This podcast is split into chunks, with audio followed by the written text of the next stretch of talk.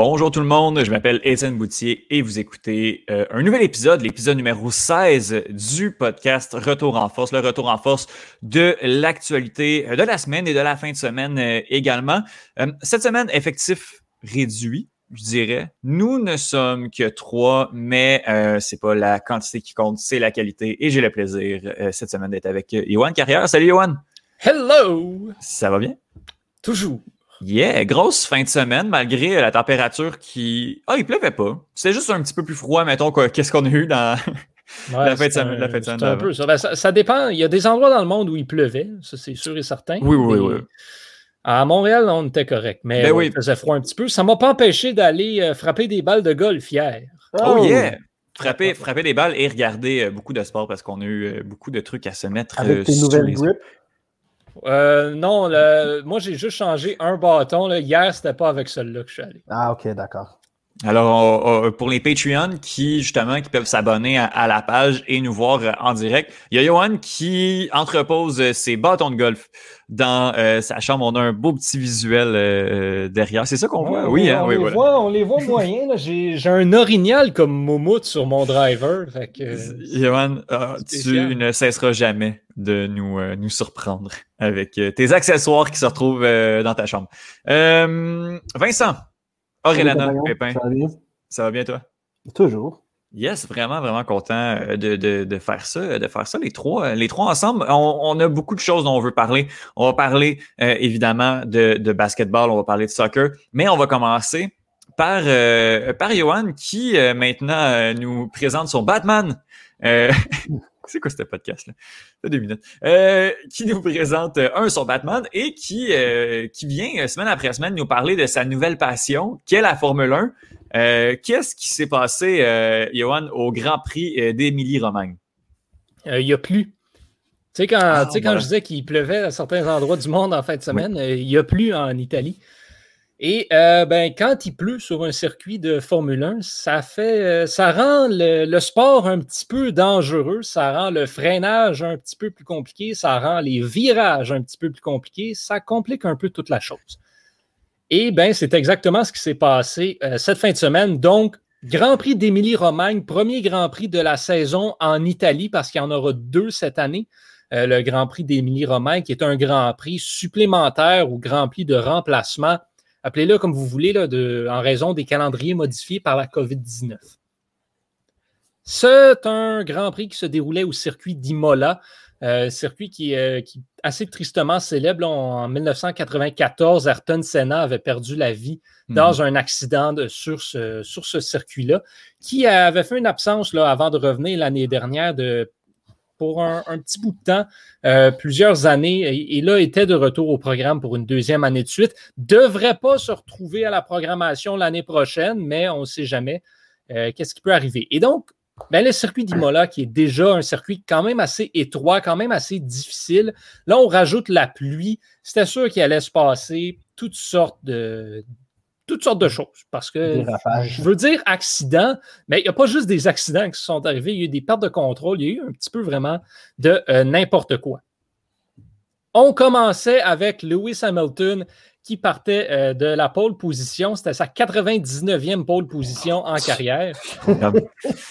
Euh, donc, on s'approche d'un chiffre assez intéressant de ce côté-là. Max Verstappen, lui, partait troisième, donc tout juste en arrière de lui sur la ligne de départ et Verstappen a explosé à la ligne de départ, euh, parti comme un train, dépassé Lewis Hamilton dès les premiers virages euh, et s'est retrouvé en tête de la course et n'a plus regardé en arrière pour pas mal tout le reste. A terminé la course avec une avance de 22 secondes euh, sur les autres pilotes. Donc, Max Verstappen qui remporte le Grand Prix d'Émilie-Romagne. Ça, c'est fait. Bravo Red Bull. 1-1 en Verstappen et Hamilton cette année. Le reste, par contre, un beau calvaire. Et Mercedes, euh, Mercedes qui se doit de tout faire pour repousser la poussée de Red Bull au championnat des constructeurs cette année. Mercedes a eu peur a eu vraiment très peur parce qu'à peu près à la mi-course, donc je dirais autour du 30e tour, 31e tour, euh, Hamilton a manqué son coup dans un virage, s'est retrouvé dans le mur et euh, s'est retrouvé en neuvième position. Oh. Chanceux dans sa malchance, un peu, si on peut dire. Euh, ben, chanceux dans leur malchance, Mercedes a pu bien s'en tirer parce qu'il y a une autre de leur voiture, donc celle de Valtteri Bottas, qui est entrée en sévère collision avec George Russell. Et les deux voitures, je ne sais pas si vous avez vu des images, vous aller regarder. Ils ont fait la piste d'un bout à l'autre. Euh, un mur à gauche, la piste, un mur à droite, sont rentrés dans le mur à gauche, revolés dans le mur à droite. Euh, c'était assez spectaculaire et euh, ben, on a retenu notre souffle du côté de Mercedes et Williams. Comme une scène dans le Fast and Furious. Un petit peu, oui. C'était. En tout cas, c'était pas. c'est des choses qui sont spectaculaires, mais qu'on ne veut pas toujours voir parce qu'on sait ce que ça peut impliquer. on a bien sûr des flashs de Romain Grosjean euh, l'année dernière. Ce pas des images qu'on aime voir en Formule 1. Et donc, on a, sorti le drapeau rouge, ce qui a fait qu'on a arrêté la course et on a recommencé ensuite. Donc, Lewis Hamilton, qui se retrouvait neuvième par un certain bout de temps, ben là, reprenait le départ à distance égale avec tous les autres pilotes. Donc, ce qui aurait pu se terminer par une huitième ou neuvième place pour Lewis Hamilton, ben, c'est avéré être une deuxième place parce qu'il a conduit de façon exceptionnelle après la reprise de la course, a redépassé tout le monde. Euh, à trois tours de la fin, a été chercher la McLaren de Lando Norris. Euh, Norris qui, on se demandait s'il allait être en mesure, quand, la, course a reparti, euh, tous les pilotes ont changé, leurs pneus. Et comme c'était plus sec sur la chaussée, Norris, lui, est allé pour essayer de, de clencher ce qui restait de la course le plus rapidement possible avec des pneus à gomme tendre. Sauf qu'il y avait encore la moitié de la course à faire à peu près. Donc la question c'était est-ce que ces pneus allaient résister pour la moitié de la course encore? Finalement, il a été capable de sauver ses pneus, mais a perdu la deuxième place quand même. Lando Norris qui termine troisième pour McLaren et Ferrari qui est allé compléter le top 5 avec Leclerc et Sainz qui ont terminé quatrième et cinquième excellent retour en Italie pour Ferrari, qui était donc à son premier Grand Prix devant ses partisans cette année. Et les partisans ont pu se gâter. Euh, Red Bull, qui, en raison de, la pluie, n'a pas réussi à aller chercher euh, les points qu'on aurait souhaité. Sergio Perez, le coéquipier de Verstappen, lui, il partait à la deuxième place sur la grille de départ. Et ben, malheureusement, a perdu le contrôle de sa voiture. Lui aussi s'est vu exclu du top 10, malheureusement. Et euh, ben, ça fait que Mercedes mène toujours au championnat des constructeurs. Et Hamilton, ben, à la fin de la course, est allé chercher le tour le plus rapide, ce qui lui a donné un point bonus et qui lui permet donc de garder une avance de un point au championnat des pilotes devant Max Verstappen. Euh, en terminant, Lance Stroll, le Québécois, termine au huitième rang, a terminé en septième position, mais s'est vu octroyer une pénalité de cinq secondes qui l'a euh, rétrogradé au huitième rang. Euh, Lewis Hamilton, beau petit prospect. Je pense qu'il va faire, il va faire bien dans, la, dans la Formule 1 dans les prochaines années à venir. Un nom à retenir assurément. Ben oui. Johan, quand tu, quand tu parles de, et j'ai lu ton article également, le circuit de, de remplacement, euh, ça veut dire que cette course-là, euh, bon, on a une piste ici, puis on peut la placer un peu n'importe quand dans la saison au cas où quelque chose de particulier se passe. Est-ce que c'est ça? Ou... Oui, dans le fond, euh, avec, la, avec la COVID-19, hein, on a eu des. ben, quand on va prendre l'exemple, le Grand Prix du Canada. Le hein, Grand Prix du Canada qui a été annulé l'année dernière, qui va manifestement être annulé encore une fois cette année. ben, il y en a eu beaucoup des courses qui ont dû être annulées euh, l'année dernière. Donc, on a de ces courses-là qui, euh, ben, crime. si on enlève des courses, c'est pas fair pour, les, faire. Ouais, Faut, quand même, tu sais, si tu passes d'un calendrier de 20 courses à un calendrier de 12 courses, ben, ça marche plus. Hmm. Donc, ben, on a été chercher des grands prix par-ci, par-là qu'on a rentrés. C'est pour ça qu'on en avait deux euh, au Bahreïn l'année dernière. Mm. C'est pour ça qu'on en a eu deux en Italie et qu'on en a deux également euh, en Italie cette année encore. C'est des endroits où on a de la place, on a déjà des circuits. Euh, le Portugal, même chose, qui revient à la programmation cette année aussi. Donc, c'est des courses qu'on a rajoutées pour justement remplacer là, ces, annulations-là dues à la COVID-19. Cool, cool merci je ne sais, pas si tu es au courant de, de la structure exacte et de tous les détails du contrat qu'a la Ville de Montréal avec, j'imagine, le circuit de Formule 1. Mais si notre Grand Prix est annulé encore cette année, est-ce que ça, ça permettrait à la Formule 1 de juste, à Bernie Ecclestone, de juste annoncer que le contrat est void, il est nul, ben, Premièrement, Bernie Ecclestone n'est plus là. Oups! c'est plus lui qui, euh, qui gère la, la, Formule 1 depuis, euh, depuis 3-4 ans, je pense. Il a arrêté, lui, je pense. Oui, il y a eu certains problèmes avec la justice, là, donc il a dû, euh, il a dû quitter son, son poste. Mais euh, non, non, le, non. Le, le, contrat tient encore, le Grand Prix euh, a lieu. C'est pas, c'est pas la seule course qui a été annulée. Comment? Il, il, aura lieu cet été, on est certain? Non, cet été, il n'y aura pas lieu. Ah, OK. L'année prochaine, par contre, il va avoir lieu de, et va être à la programmation. Euh, je ne vois pas pourquoi, là, un, la Formule 1 aurait intérêt à se retirer. Euh, c'est des, des, questions de santé publique, toutes, c'est des conditions assez spectaculaires. Non, le, je ne crois pas, en fait, là, je ne veux pas m'avancer sur ce que je sur ce que je connais pas, mais, mais je ne crois pas, non, qu'il y a une clause qui permettrait à la Formule 1 d'annuler euh, la course dans les prochaines années. All right, all right. Mhm. Ça reste. Est-ce que c'est encore. Euh, ça doit être. Il n'y a pas encore de, de, course aux États-Unis? Y en a-tu une? Parce que pendant un, un, bon temps, euh, euh, le Grand Prix de Montréal a été le seul en Amérique du Nord. Il y en, il y en a. il y en avait un l'année dernière. Là, cette année, je ne sais pas s'il va avoir lieu. Chose mhm. par contre, à partir de l'année prochaine, il y aura un Grand Prix à Miami. Yeah. Yeah! Tout, est, tout se passe en Floride maintenant. Ça, vient d'être annoncé, donc on va euh, construire un nouveau circuit autour du, euh, du stade Hard Rock à Miami. Ça devrait être très, très beau, très, très intéressant, donc à compter de 2022. Probablement qu'au niveau du calendrier, là, il, va être, euh, il va être tout juste avant ou tout juste après le Grand Prix de Montréal. Mm-hmm. Donc, plus de Grand Prix en Amérique du Nord. C'est peut-être une moins bonne nouvelle pour Montréal si ça avait été le seul on aurait pu, on aurait pu avoir ça comme Oui, mais d'un autre côté, c'est une bonne chose pour le sport en général. Mhm. on, dit que c'est un sport international, mais qui est presque uniquement disputé en Europe. Donc, rendu là, ça, va, ça on va peut-être, grâce à ça, en voir un petit peu plus là, des Lance Stroll ou des Nicolas Latifi. Mhm. Euh, pour ma part, euh, je, vais, euh, je vais parler du, du, début de saison du club de foot Montréal qui a été. Avez-vous vu le résultat, les amis? 4-1? 4-2. Quand, même, quand même, pour une première et pour une équipe que tout le monde voyait au bas du classement, eh bien, on affrontait le Toronto FC, le, les grands ennemis, les Torontois, dans, dans, cette rencontre. bon, le résultat, à mon avis, ne reflète peut-être pas le match, la physionomie du match. Ça a été un match disputant deux équipes relativement égales. Mais euh, le, le, CF Montréal a, euh, a eu un petit, euh, un petit avance, surtout dans le milieu de terrain et en défense, ce qui a fait en sorte que l'attaque, l'attaque des Montréalais a été, a été dominante et a, a, pu faire en sorte que, que, que le, le, CF Montréal a remporté le match. je vais aller rapidement avec, avec les buts. Troisième minute seulement, ça faisait trois minutes que la saison était commencée. Mason Toy, sur une superbe passe de Zachary Broguillard, vient faire 1-0. Mason Toy, c'est un joueur qui est arrivé l'année dernière, euh, qui a eu de la difficulté à s'imposer. Et là, semble être un favori du nouveau coach Wilfred Nancy. C'est qui, euh, c'est qui que, que, Montréal avait échangé pour aller le, chercher?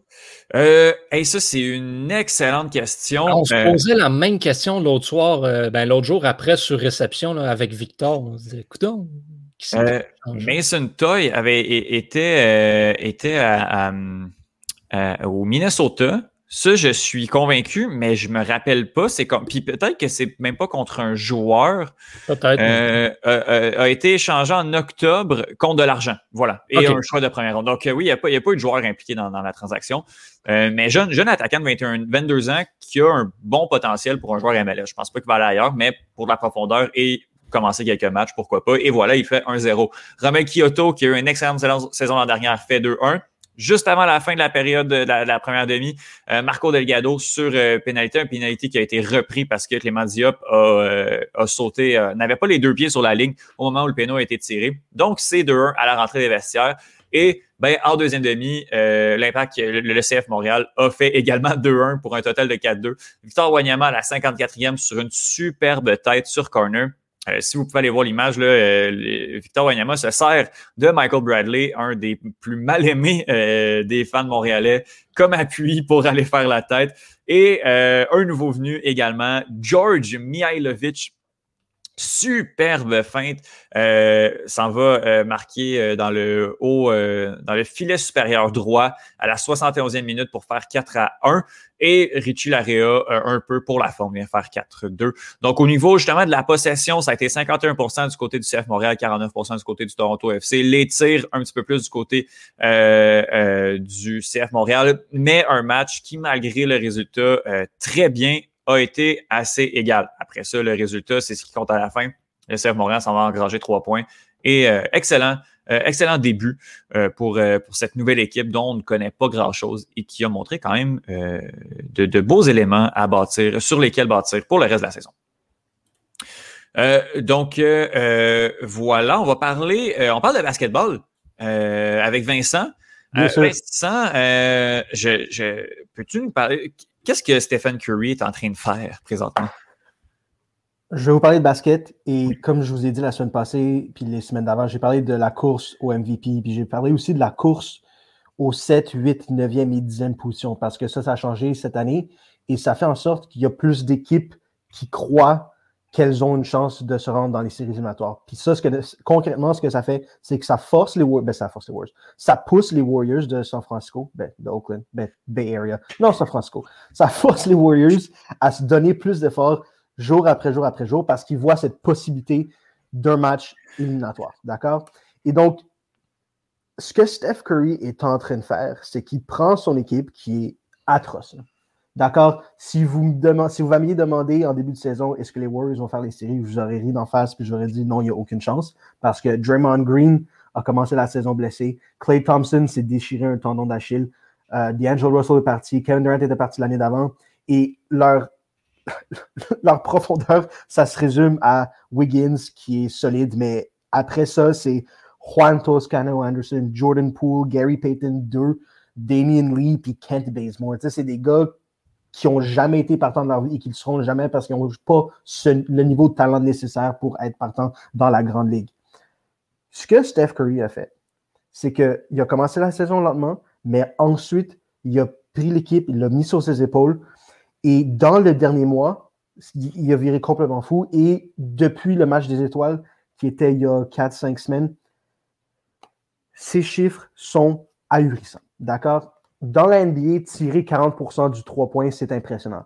Steph Curry, dans les 10 derniers matchs, est à 49%. Il est à 50% sur 14 essais par match. D'accord? Historiquement, plus un joueur lance de 3 points, plus son pourcentage de réussite diminue. Pour Steph Curry, euh, pardon, non, c'est pas le cas. Il est en train de réverser la tendance historique. C'est complètement fou. Dans la dernière semaine, dans, la dernière semaine, dans les cinq derniers matchs, dans les quatre derniers matchs, il a joué trois matchs dans lesquels il a réussi 10 3 points ou plus. Pour vous mettre ça en perspective, Damien Lillard, qui est considéré comme l'autre meilleur euh, shooter au monde, l'a fait trois fois dans sa carrière. Steph Curry l'a fait trois fois la semaine passée. Kevin Durant l'a jamais fait. Ray Allen l'a jamais fait. Il l'a fait trois fois en cinq matchs. C'est ahurissant. C'est complètement stupide comme chiffre. Il, est rendu à 55% du pourcentage de réussite de tir, pas du 3 points. C'est juste c'est des chiffres qui sont impressionnants pour quiconque et c'est des chiffres qui sont, impressionnants pour Curry, pour même pour Curry qui fait ça depuis quasiment 13 ans. Donc, avec tous les joueurs qui sont médiocres, dont je vous ai nommé au début, il, a mis les Warriors sur son dos, puis il les a en ce moment à la neuvième position dans l'Ouest.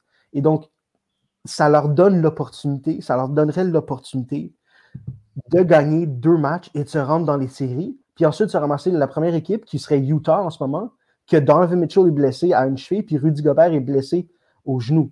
Donc, juste le fait que ce match-là nous donne l'opportunité de voir Steph Curry une fois de plus sur la scène nationale est extrêmement utile. C'est bon pour la ligue. Puis Steph Curry en ce moment est, est en train de virer nucléaire. Puis même selon ses standards extrêmement hauts, c'est des choses qu'on n'a jamais vues. Puis je pense pas que c'est hyperbolique de dire qu'on le verra plus jamais. Parce que c'est le meilleur tireur de tous les temps, qui est également capable de dribbler. C'est un savant du dribble aussi. Il est capable de se rendre au panier à volonté, à un point où les équipes adverses, il y avait un match la semaine passée contre les, Celtics de Boston. Il y avait deux joueurs qui deux joueurs adverses qui gardaient la seconde où ils traversaient la mi-terrain. C'est jamais, même LeBron puis Jordan, c'était pas nécessaire de faire ça contre eux parce que c'était pas des joueurs extraordinaires du trois points. Et donc, Steph Curry fait ça. Et la seconde où il donne la balle, il, se débarrasse la balle, il a la présence d'esprit à chaque fois d'aller courir autour du terrain, de prendre un écran de, disons, Draymond Green, puis il se retrouve dans un coin tout seul. Parce que il y a juste cette présence d'esprit, puis Steve Kerr, l'entraîneur, a développé un système dans lequel il y a tellement de mouvements que le meilleur tireur au monde se retrouve tout seul à quasiment toutes les possessions. C'est fou, c'est extraordinaire. Et j'ai tellement hâte de voir ça dans les séries. Et j'espère, j'espère, si Dieu le veut, n'est-ce pas, qu'il va se rendre, pas, pas juste dans le match d'élimination directe, mais dans les séries éliminatoires. Ce serait un cadeau, ce serait un bijou pour toutes les fans du basketball. Wow, quand même, euh, quand même impressionnant. Justement, je ne suis pas un grand fan de basket, je ne suis pas ça, mais je connais le nom de Steph Curry, puis bon, toutes les, statistiques. C'est ça l'affaire, c'est que c'est pas juste des statistiques incroyables, c'est qu'il fait avec une joie qui est que tu peux percevoir, que tu peux quasiment toucher à l'écran. Il y a toujours un sourire d'en face. Puis, mm-hmm. j'en parlais avec un de mes amis, c'est c'est le meilleur spectacle dans le sport. Dans le basket, c'est certain, mais c'est quasiment le meilleur spectacle dans le sport. Tu sais, si vous allez sur Twitter, un soir où Steph Curry est en train de virer complètement fou, puis il vient faire 10-3 points, Steph Curry, le nom de Steph Curry est trending sur Twitter parce que les gens se disent Oh, faut aller voir ça, faut aller voir ça. Il va-tu mm-hmm. battre le record, il va-tu battre le record? Puis dans le dernier mois, c'est que c'est ça à quasiment tous ces matchs. C'est un spectacle éblouissant à chaque fois qu'il gratte le terrain avec sa présence, de sa présence. Ben écoute, Vincent, tu nous le vends, euh, tu nous le vends assez bien, euh, notre ami, euh, notre ami Steph Curry. Tu as parlé, as parlé de records, tu as parlé de, de, d'exploits de, de, de, sportifs. Ben, il y en a un au hockey qui s'apprête à battre un record qui, justement, on croyait euh, qui, qui serait jamais battu, en fait. Ouais, ouais, ouais, ouais. Quand tu reçois comme surnom Monsieur Hockey, c'est généralement parce que tu as marqué le sport de manière assez incroyable. Et Monsieur Hockey, c'est le surnom de Gordie Howe. Peut-être la plus grande légende de la LNH. C'est le joueur que Gretzky le mieux et Orr sont d'accord pour dire que c'est le plus grand. C'est leur idole, c'est l'idole de tout le monde. C'est Monsieur Hockey. Howe, dans sa carrière, a disputé 1767 matchs hmm. dans la Ligue nationale de hockey. On le reconnaît comme étant euh, le joueur qui a joué sur cinq décennies au hockey professionnel, a joué un match à 60 ans également. Un, un être hors du commun, carrément. Eh bien, ce soir, pour, euh, pour ceux et celles qui nous écoutent euh, en direct, et donc, hier, pour les gens qui nous écoutent mardi, quand l'épisode paraît sur le site web, euh, ben, ce soir, Patrick Marleau va battre ce record-là, euh, va disputer son 1768e match dans la Ligue nationale de hockey, a donc égalé le record la fin de semaine, dernière, en fin de semaine, euh, dans une cause perdante face au Wild du Minnesota. ce soir, face aux Golden Knights de Vegas, dispute son 1768e match euh, dans la Ligue nationale de hockey. Patrick Marleau, qui a débuté sa carrière en 1997, avant que je vienne au monde. C'est pas rien. Euh, et statistique là, que, que j'ai lu qui m'a le plus frappé par rapport à Patrick Marleau, il a joué un match avec, donc, soit que le joueur était dans son équipe ou le joueur était dans l'autre équipe. Il a été dans le même match que 37% de tous les joueurs de l'histoire de la Ligue nationale de hockey. Ça, c'est plus qu'un joueur sur trois. C'est complètement fou, c'est complètement ridicule. Euh, bon, dans la, LNH n'a pas commencé il y a comme 100 ans. Euh, ben, un petit peu plus. Là, Mais il y avait, il y avait ces équipes, là, les grosses, euh, les, les grosses euh, expansions sont arrivées justement quand Marlowe a commencé. Donc, c'est sûr que ces équipes, ça fait pas énormément de joueurs au début.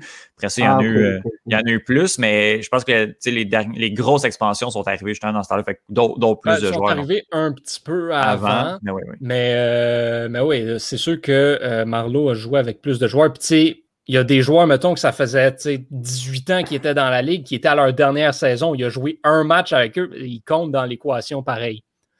Est-ce qu'on peut dire. Ah, excuse, vas-y, ma bad. Ah, mais vas-y, vas-y, ben, je m'embarque sur un autre point. Est-ce qu'on est qu'on peut vraiment l'appeler. Est-ce qu'on. J'imagine qu'on ne va pas l'appeler Mr. Hockey. On ne va pas enlever le titre à Goldie Howe. Et j'imagine que ça, c'est parce que Goldie Howe était. Parle-moi de leur niveau de talent. Leur longévité étant similaire, mais en termes de talent, est-ce que Marlowe est comparable à Gordie Howe? Euh, pas du tout. Ce serait, ah, ce serait une insulte de, comparer les deux. Puis, ce qu'il faut prendre en considération, c'est ça, j'allais dire, Gordie Howe a joué six ans de temps dans une autre ligue. Donc, il a joué dans la WHA. Donc, il y a 419 matchs de hockey professionnel qui ne comptent pas à son compteur de la Ligue nationale. Donc, il y a ça à prendre en considération aussi. Donc, la longévité n'est même pas comparable. Et Marlowe est en réalité 419 matchs short euh, du record. Au niveau du talent, Gordie Howe, 1850 points en carrière en 1767 matchs. Marlowe, 1196 en 1767. Gordie Howe, euh, un des meilleurs pointeurs, un des meilleurs buteurs de l'histoire de la Ligue nationale, était un joueur qui faisait tout. Gordie Howe, Maurice Richard, ça se ressemble énormément en termes de joueurs. Euh, des gros bonhommes qui n'avaient pas peur de saler les mains, des gens de power forward qui étaient capables de ramasser des points à la pelletée et qui marquaient des buts à profusion. Puis, Gordie Howe, c'est tant qu'à moi le plus grand de tous les temps. Puis en termes de performance, plus tard dans leur carrière, dans, dans leur carrière avancée, est-ce qu'on pourrait mettre un gars comme Yaguer dans la même discussion que Gordie Howe et Marlowe? Parce que Yaguer a été bon jusqu'à un âge quand même très avancé pour un joueur de hockey professionnel. parce qu'il n'a jamais compté sur son habileté physique, sur, son, sur la vitesse, ou c'était tout le temps parce qu'il était grand, parce qu'il était fort, il était capable d'éloigner les joueurs adverses de la rondelle. Est-ce que Yager pourrait être dans cette même conversation en termes de ben, performance? En Yaromir Yager, déjà, si tu veux le comparer à Gordie House, c'est déjà une comparaison plus acceptable que Patrick Marleau. Euh, ah même au niveau de la longévité, Yaromir Yager a 1733 matchs de la, dans la LNH au compteur. Mais il a passé beaucoup de saisons dans la mhm. KHL. Il a également joué dans, dans les ligues tchèques s'il avait joué toute sa vie dans la LNH, il y aurait plus euh, de parties disputées en LNH que Gordie Howe. Au niveau des points, ben, c'est pas compliqué. Il y a Romir Jagger, le deuxième meilleur pointeur euh, de l'histoire de la Ligue. Donc, oh. Jagger est un comparatif plus près de Gordie Howe que Marlowe peut l'être et le sera jamais. Patrick Marlowe, la, seule comparaison que tu peux faire avec Gordie Howe, c'est au niveau des matchs joués. C'est la seule comparaison possible. Patrick Marleau, dans sa carrière, euh, des saisons de plus d'un point par match, il y en a eu deux. Ah, OK. Donc, c'est un excellent joueur, un joueur complet euh, qui a joué avec d'autres excellents joueurs, qui a fait l'équipe canadienne, qui a, qui a été excellent, euh, oui, tout au long de sa carrière, très bon, bon mentor, excellent athlète, excellent tout, mais il est quand même une coche en dessous. Donc voilà. Mais ceci dit, c'est un exploit assez exceptionnel mhm. qu'on se doit de souligner. donc, euh, félicitations à Patrick. Euh, oui, oui, un autre, un autre grand de, ce sport, mine de rien, qui a son ticket pour, euh, pour le temps de la renommée du hockey. selon moi, va probablement là, 41 ans en ce moment. On, on, voulait le pousser à continuer pour qu'il aille chercher ce record-là je m'avancerai à dire qu'il va prendre sa retraite à la fin de la saison. Oui, hein, euh, oui. Et je salue euh, dans mon, mon pool avec certains amis, euh, un des noms d'équipe est Marlowe on a Mission, parce qu'on on, le voyait et visiblement la mission, la mission est arrivée. une mission un peu particulière, une bombe réellement qui est tombée hier dans le monde du soccer européen. Mais c'est ce projet-là de Super League. Euh, c'est le genre de truc que j'aime pas trop parler jusqu'à ce qu'on ait du concret. On n'a pas plus. Théoriquement, on n'a pas plus de concret. oui, on a du concret, mais on n'a pas de date, on n'a pas rien de fixé encore. Donc, c'est à suivre. Mais hier, c'est sorti comme quoi il y avait 12 équipes européennes, 12 géants européens qui se joignaient à la Super League. La Super League, ça part de frustration des grosses équipes qui sont obligées de euh, partager leurs revenus avec euh, les, plus petites équipes. Donc, on veut prendre les euh, très grosses équipes et en faire une espèce de grosse Ligue des champions ou de Super League. voilà. les équipes, on va les nommer Arsenal, Chelsea, Liverpool, Manchester City, Manchester United, Tottenham, Inter Milan, Juventus, Milan AC, l'Atlético Madrid, le, Barça, le FC Barcelone et le Real Madrid. Ça, c'est probablement 12 des plus grosses équipes d'Europe. Euh, finalement, il y a le Paris Saint-Germain, le Bayern de Munich et le Borussia Dortmund qui euh, auraient euh, décliné l'invitation. J'ai entendu qu'il y a des, équipes portugaises qui se joindraient au projet. bon, ça devrait commencer, on en parle en août 2021. J'ai beaucoup de réticence avec ça. L'UEFA, qui est la, qui est l'espèce de FIFA, mais en Europe, a dit que les équipes ne pourraient plus jouer la Ligue des Champions. Les joueurs qui participent, qui sont dans ces équipes-là, ne pourraient plus. C'est un peu ça le but aussi de plus jouer la Ligue des Champions. Mais euh, les joueurs qui, qui, qui, qui, sont dans ces équipes-là ne pourraient plus jouer euh, les compétitions internationales avec leur pays, soit, euh, soit l'Euro, la Coupe du Monde. parce qu'on on veut pas que ce projet-là ce projet-là voit le jour.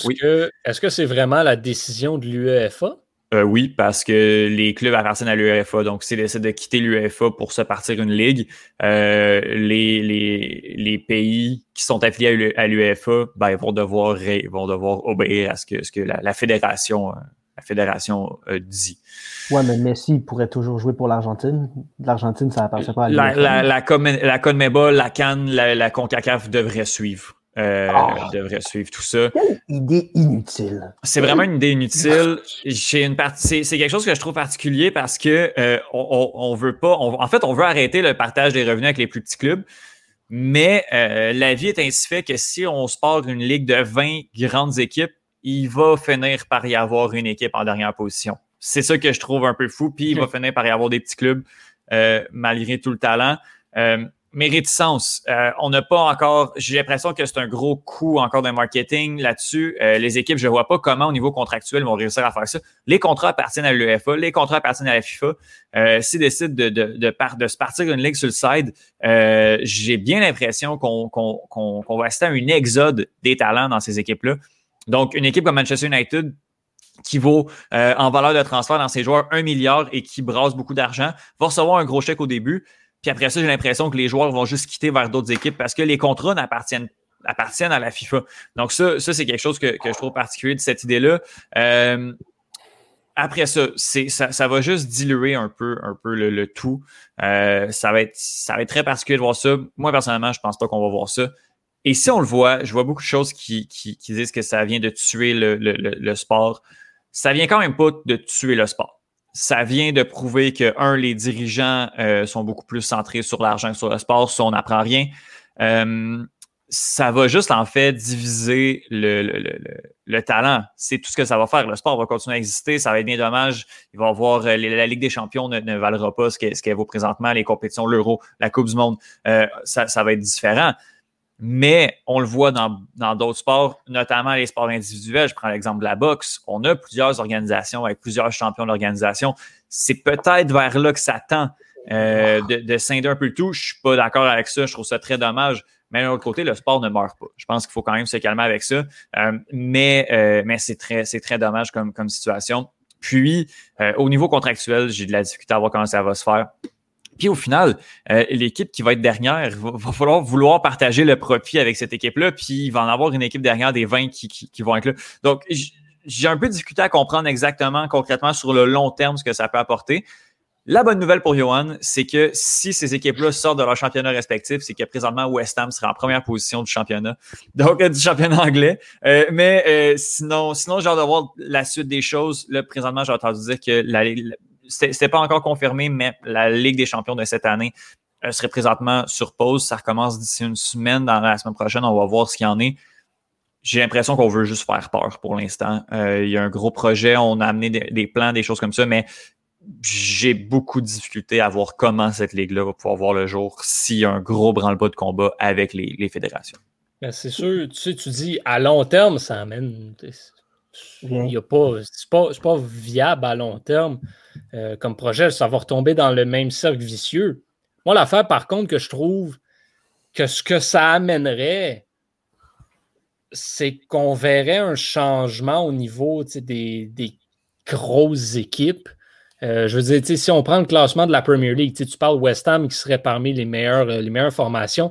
On le voit cette année, West Ham qui rentre dans un classement qui est dominé par les mêmes clubs euh, depuis tout le temps. Mm-hmm. Tu regardes le classement de la Premier League, enlève Manchester City, United, Chelsea, Liverpool, Tottenham. Ben, soudainement, ça laisse la place pour West Ham, ça laisse la place pour Leeds, ça laisse la place pour Crystal Palace, Wolverhampton. Ben, c'est pas, ça peut pas être mauvais pour le sport. Puis surtout si les joueurs décident de quitter ces gros clubs qui forment une Super League pour vouloir avoir la possibilité de représenter leur pays à l'international, vont aller rejoindre ces plus petits clubs-là. Il y aurait de quoi intéressant pour le public, pour les supporters, pour ces plus petits marchés-là aussi. Mm-hmm. Reste que, est-ce que c'est vraiment la chose à faire? Ben là. Autre que pour l'argent, c'est du changement purement pour du changement. pourquoi reformuler une formule qui fonctionne depuis 100, 125 ans? Je ne suis pas un grand partisan de soccer, mais je suis capable d'admettre que la façon dont sont, la façon dont sont, sont arrangées les ligues de soccer en Europe est parfaite. Mhm. Ça fait 100 ans que mhm. c'est même, puis ça fonctionne parfaitement. Le fait que par pays, tu en prends 3, 4 ou 2, puis tu mets ça dans une Ligue des champions, c'est ça fait des compétitions intéressantes à l'année longue, mhm. plus l'euro et aux deux ans. Il n'y a, a, pas besoin de changement, de reformuler ça. Pas du tout. C'est pour l'argent. Puis je peux pas croire, ça peut pas être les fans qui demandent ça. non, non, puis, là, on le voit qu'il y a beaucoup de levées de boucliers de la part des partisans. Ça. Les fans en Europe, les, bonnes les bons dirigeants de ligue sportive ont leur pouce sur le pouls des fans. Puis mhm. j'ai l'impression que la UEFA n'a pas ça, parce que ça va à l'encontre de tout, de tout ce que les partisans veulent, de, de mhm. toutes les allégeances partisanes en Europe. Cette idée va à l'encontre de ça. Mhm. C'est particulier aussi de voir des clubs milliardaires qui veulent juste plus d'argent. C'est même, pas, même pas parce qu'on est dans des difficultés financières, c'est juste qu'on veut plus d'argent.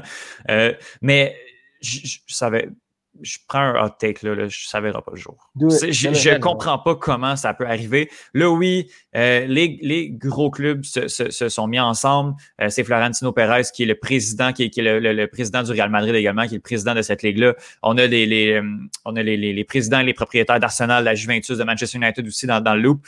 Euh, je, je, c'est bien beau, puis je pense que tout le monde a l'air épais avec ça, que ce soit l'UEFA, que ce soit les clubs qui ont décidé d'y aller.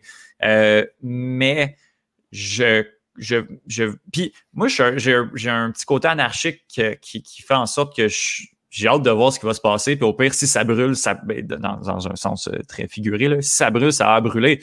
Euh, puis peut-être qu'on est bien pour, pour une refonte également un peu du système, même si, à mon avis, ça devrait. C'est pas, pas nécessaire que ça arrive.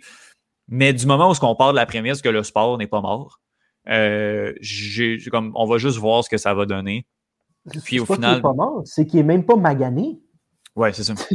non, non, c'est ça. Il n'y a, pas de problème à régler en ce moment. Non, non, non, oui, je, je suis d'accord, mais je, je, vois ça beaucoup. Après ça, si on respecte par l'année et on regarde ça concrètement, au pire des pires, ce qui va arriver, c'est qu'il va y avoir deux organisations. Euh, ce que je crois qui n'est pas une bonne idée. Euh, les, les, contrats avec tout ça, ça, ça va, ça, ça va être des années d'incertitude, ça va être des années de, de bizarrerie. Euh, mais je trouve ça très drôle de voir des, les, les grands clubs se mettre ensemble parce qu'ils veulent plus d'argent. Je ne sais pas à quel point concrètement, sur le long terme, sur le court terme, on va leur recevoir le chèque d'un milliard pour l'équipe de plus. Ça, il n'y a pas de problème. Euh, mais sur le long terme, j'ai beaucoup de difficultés à voir ça. J'ai l'impression que c'est les, grands clubs qui vont devoir retourner dans, qui vont devoir retourner dans le rang. Assurément. On va, euh, euh, ça, ça va être à suivre dans les prochaines semaines. On va vraiment, vraiment avoir beaucoup, euh, beaucoup de développement sur la situation.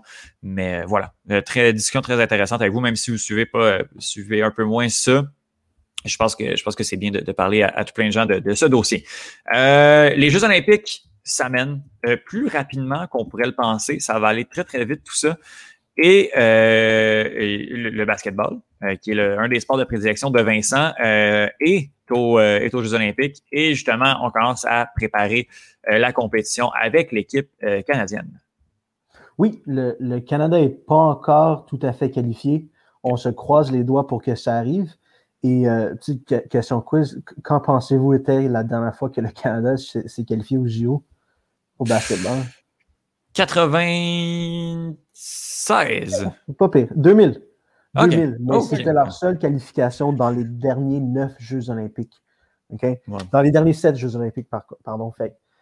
Puis ça, c'est surprenant parce que le Canada, en termes de talent, sont pas proches des États-Unis, mais sont, sont plus proches du haut du classement que du bas du classement. Mhm. Et la raison pour laquelle c'est tellement difficile pour le Canada de se qualifier, c'est que les bons joueurs canadiens sont tous dans la NBA. Donc, les tournois de qualification se font en même temps que les playoffs. Donc, les joueurs sont dans la NBA et ne vont pas jouer dans ces tournois de qualification-là. Des pays comme la Lituanie, comme la Russie, comme la France, l'Espagne et l'Argentine, leurs meilleurs joueurs sont dans les ligues locales. Et donc, eux peuvent participer au tournoi de qualification. C'est pour ça que c'est tellement difficile pour le Canada de s'y rendre.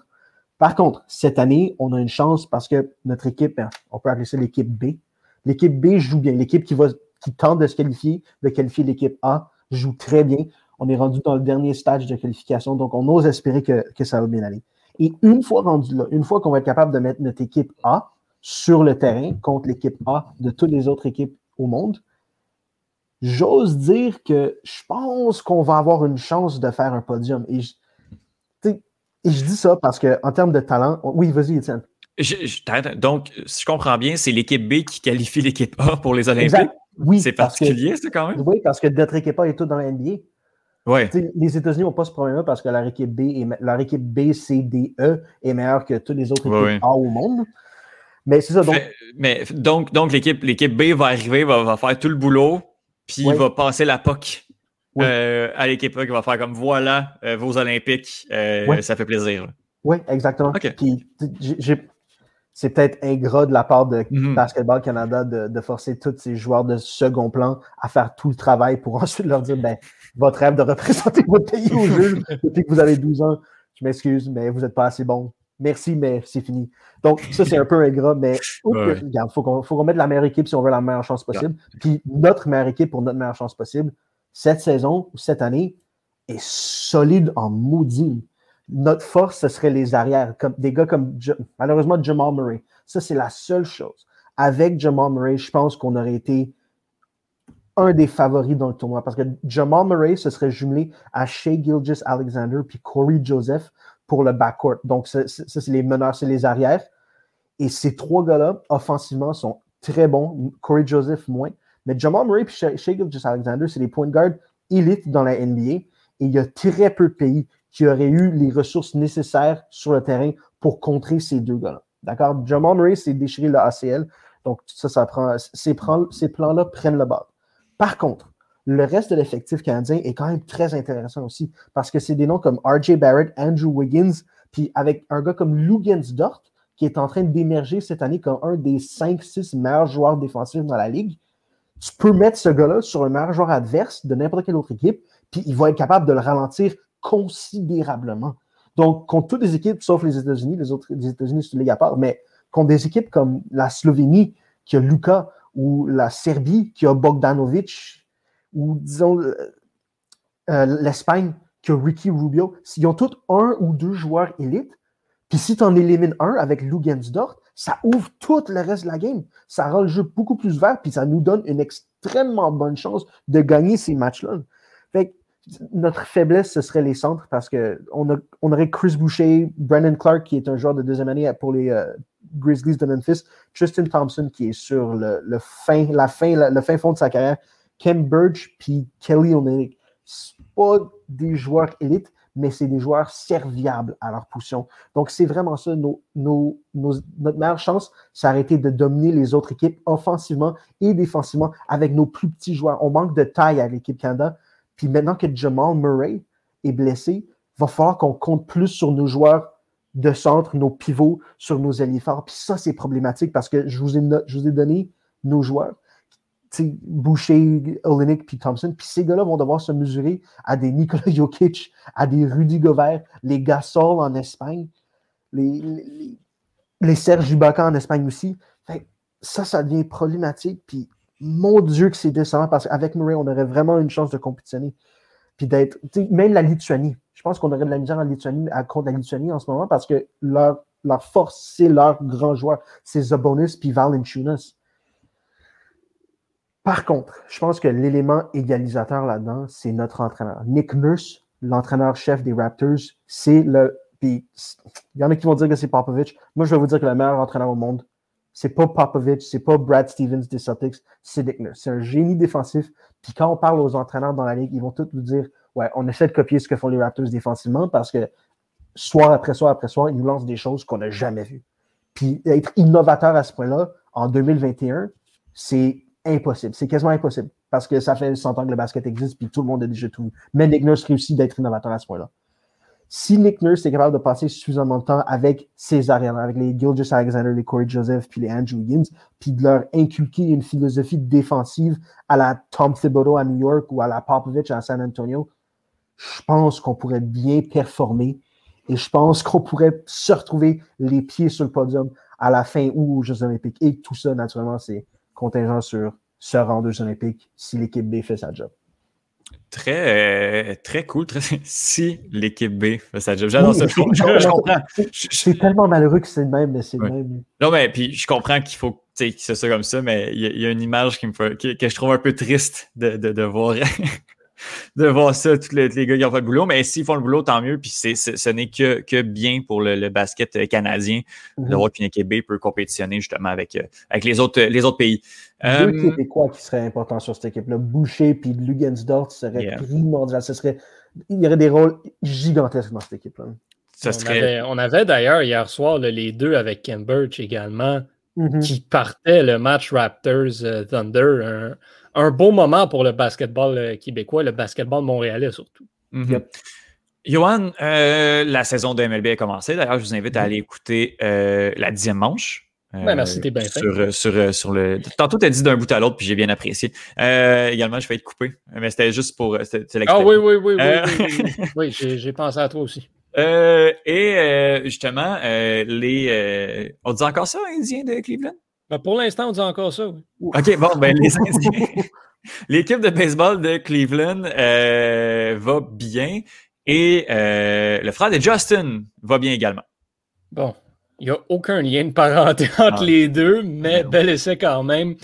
Shane Bieber, gagnant du trophée Cy Young de la Ligue américaine l'année dernière, euh, qui était tout seul. En fait, c'est pas compliqué. Il n'y avait aucun autre vrai candidat pour le Cy Young dans l'américaine.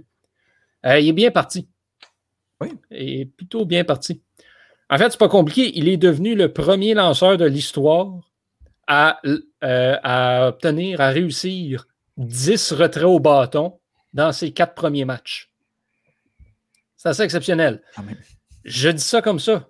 Les Indiens de Cleveland ont le plus petit payroll de la MLB cette année. Oh. Et sont en pas pire, pas pire bonne position quand même. Euh, donc, au deuxième rang de leur division, qui est encore une fois cette année, jusqu'à date, la division la plus serrée là, dans le baseball. Euh, un match et demi de retard sur les Royals de Kansas City au premier rang de la centrale de l'américaine, une fiche de 8-7. On ne s'attendait pas à grand-chose euh, des Indiens cette année, justement parce qu'ils ont liquidé à peu près tout ce qu'ils avaient dans les dernières années sauf José Ramirez et Shane Bieber. Et bien, José Ramirez et Shane Bieber sont, ont comme décidé que Cleveland allait rester dans le portrait des séries pour quelque temps, encore une fois, parce qu'à eux deux, ils sont en train de transporter l'équipe sur leur dos. Et Shane Bieber, ben, en quatre matchs, c'est 48 retraits au bâton. C'est beaucoup de retraits au bâton. Euh, il mène par presque 10 la MLB au complet à ce chapitre-là. Donc, il continue de réécrire l'histoire. Euh, Bieber, c'est une machine à retrait au bâton. Et encore une fois, c'est, je ne veux pas faire de la peine aux partisans des Indiens, mais si on annule toutes les transactions des deux dernières années, la rotation de partants de Cleveland pourrait être Shane Bieber, Trevor Bauer, Mike Clevenger, Corey Kluber. c'est ça. les deux premiers que j'ai nommés, c'est les deux gagnants du Cy Young l'année dernière C'est ça. Et donc, euh, ben, Cleveland, qui euh, c'est un succès peut-être qui surprend en ce début de saison. Il va falloir voir si, ça, si on est capable de faire durer ça, euh, parce qu'on est quand même dans une excellente division aussi. Les Royals qui connaissent, un excellent départ et les White Sox et les Twins traînent un petit peu de la patte pour l'instant, mais on va se rattraper du côté de ces deux équipes-là d'ici la fin de la saison. On le rappelle, il y a deux semaines de jouer. Mm-hmm. C'est tôt dans la saison. C'est une saison de 162 matchs. On en a 8 de jouer. Donc, il est trop tôt pour établir quoi que ce soit au niveau du classement. Mais Shane Bieber euh, a écrit son nom dans le livre d'histoire, dans le livre des records. Et ben, il va falloir qu'il continue à faire ça tout au long de la saison si Cleveland veut avoir la moindre chance de prendre part au séries. Mhm. On suit ça avec, euh, avec intérêt, puis je, continue à, à, plugger la diamant, justement, si on veut en savoir plus sur la saison de MLB et également sur la situation de l'équipe de baseball de Cleveland. Euh, pour terminer, je vais faire un, rapide euh, preview. Alors, en français, on pourrait dire prévision de la carte de l'UFC 261. Ousmane contre Masvidal 2. C'est samedi. Là, les amis, là, notre ami Dana White fait les choses en grand. Il a vendu au complet en quelques minutes le ViStar euh, Veterans Memorial Arena de Jacksonville. Alors, 15 000 personnes vont aller se, coller à l'intérieur en Floride. Il n'y a aucune chance que ce soit une bonne idée. Puis, euh, euh, de plus, l'UFC a été la première organisation à repartir dans des conditions sanitaires plus qu'honorables. Ils ont vraiment très bien fait, ont bien traité les cas, n'a pas eu cas d'éclosion. Euh, en tout cas, de ce qu'on sait et de ce qu'on de ce qu'on voit. Et là, euh, Dana s'énerve et ouvre l'aréna à tous. Ça va être sold out euh, en Floride. Il n'y a aucune chance que ça se passe bien, mais bon, on en est là. Euh, ils ont décidé de le faire. les gens sont vaccinés. Ça va être à mon avis, ça va être un bon test pour le vaccin. Je pense que c'est là qu'on va voir si. En, en toute honnêteté. Ils n'ont pas le droit. Est-ce que tu es en train de dire qu'ils vont exiger une preuve de vaccination? Non. OK, c'est ça. Non, non, non, mais dans le sens où il y a beaucoup de gens qui sont vaccinés quand même. Donc, on va quand même, on va voir justement si on peut le faire. je vois ça comme un laboratoire. En, toute honnêteté, je dis pas que c'est une bonne chose, mais j'ai l'impression que ça fait au moins dix fois qu'on dit qu'il va y avoir une niaiserie du genre en Floride, puis ça sera pas une bonne idée. Puis finalement, c'est c'est pas si pire. Mais là, on, pousse, on pousse à l'autre niveau. Là. On est dans un aréna fermé à l'intérieur, 15 000 personnes d'impact. On, là, c'est un nouveau test. Mais on ne peut pas pousser plus loin. Rendu là, ça va être ça va être un orgie de 15 000 personnes pour pousser plus loin. Genre là, on va être, tout le monde va être collé euh, et, et, dans le même aréna. On va voir dans les prochains jours ce qui va se passer. Reste qu'au niveau sportif, on a beaucoup de choses à se mettre sous la dent. Je ne parle pas de la carte préliminaire de l'événement parce que euh, c'est pas bon. C'est vraiment pas bon euh, ce qu'on a là. Mais la carte principale euh, nous présente trois combats de championnat. On va commencer par les combats qui ne sont pas, où il n'y a pas des ceintures en jeu. En light heavyweight, Anthony Smith affronte, pardon, Jimmy Crute. Euh, qui est un combattant que j'aime bien, mais les deux dans, chez, les, poids lourds légers. je les poids lourds voilà. Euh, je m'attends pas à, à, grand chose de leur part dans le futur, mais je m'attends à un bon combat. Chez les poids moyens, on a Raya Hall contre Chris Weinman. Chris Weinman, c'est peut-être un nom qui vous dit quelque chose. C'est un ancien champion. C'est l'ancien champion, des poids, euh, des poids moyens. C'est lui qui avait battu Anderson Silva euh, à deux reprises et notamment sur le coup de pied euh, dégueulasse que tout le monde a vu en fin, en fin 2013, la fois où le pied d'Anderson Silva, en fait, la jambe a juste décidé qu'elle quittait son corps. Et et euh, voilà, donc euh, ça va être contre Raya Hall, deux vieux combattants, deux combattants qu'on aime bien. J'aime bien Raya Hall également. Euh, et on les met là, ces deux noms. Ça va être quand même intéressant. C'est un combat qui a déjà eu lieu, mais ça, ça fait peut-être 15 ans. la dernière fois qu'ils se sont affrontés, c'était en 2010, donc 11 ans, c'était pas dans l'UFC. Chris Wyman qui avait gagné à l'époque contre Raya Hall, mais dans l'UFC, c'est la première fois que les deux se rencontrent et c'est un match-up logique pour les deux. J'embarque sur euh, les euh, combats de championnat.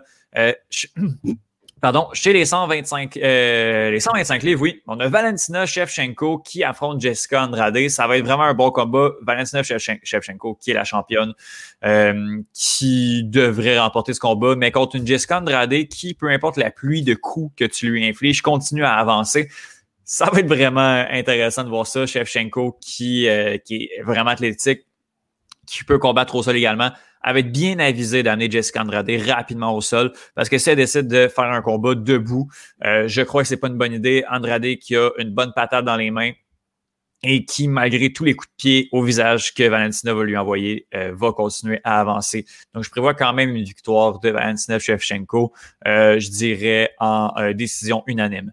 Chez les 115 livres, on a Zhang Weili qui affronte Rose Namayunas. Namayunas qui est la combattante favorite de tous les temps de ma copine, mais je crois que ça fonctionnera pas pour notre amie Rose. Tug Rose, ancienne championne de la catégorie, mais euh, Zhang Weili, euh, qui est, à mon avis, supérieur sur tous les plans à Rose. Rose qui est être une, une, combattante longiligne et où d'où les coups peuvent venir de n'importe où. Euh, je pense qu'elle n'a pas l'agressivité nécessaire pour euh, se frotter à Zhang Weili, qui semble semble vouloir marcher sur la catégorie pendant quelques années. C'est dommage, les deux combattantes ne combattent pas souvent, ce, qui ce qui est très dommage mais euh, Zhang Weili par KO au deuxième ou troisième round, à mon avis. Et Kamaru Usman contre Georges Masvidal. Masvidal, on le connaît, c'est lui qui a, euh, qui a envoyé un coup de pied à, notre ami Ben Askren, dont on a beaucoup entendu parler en fin de semaine, et je ne reviendrai pas sur ce qui s'est passé. tu m'envoies déçu, j'allais dire, non, pourquoi tu n'as pas parlé de ça? Euh, euh, non, je, je, vais, je vais faire un débrief à d'un bout à l'autre, mais ce que je, la seule chose que je veux dire, c'est pariez pas sur ce que je vous dis de parier. donc, Masvidal, on, on le connaît c'est lui qui a envoyé le coup de pied euh, à, Ben Askren. C'est un combattant qui est très flashy, a la chance de se rebattre contre Kamaru Usman, un peu par défaut, parce que son dernier combat à Georges Masvidal, c'était contre Kamaru Usman et ça a été un des pires combats de championnat de l'histoire des poids euh, mi-moyens. Kamar Ousmane qui avait lutté Masvidal pendant cinq rounds. Euh, mais euh, Masvidal est arrivé avec six jours euh, d'avis seulement. Il est arrivé en short notice parce que euh, Gilbert Burns s'était blessé. Donc là, on reprend. Les deux combattants savent qu'ils vont s'affronter depuis déjà quelques semaines. Ça risque d'être un bon combat. Masvidal, qui est un très grand trash talker, qui est un excellent combattant, mais j'ai un grand fait pour Kamaru Usman et j'espère honnêtement qu'il va continuer à lutter pendant cinq rounds et qu'il va lui montrer que qui arrive euh, préparé de, six jours, qui arrive préparé de deux mois, qui arrive préparé de trois ans. Kamar peut faire ce qu'il veut avec Georges Masvidal.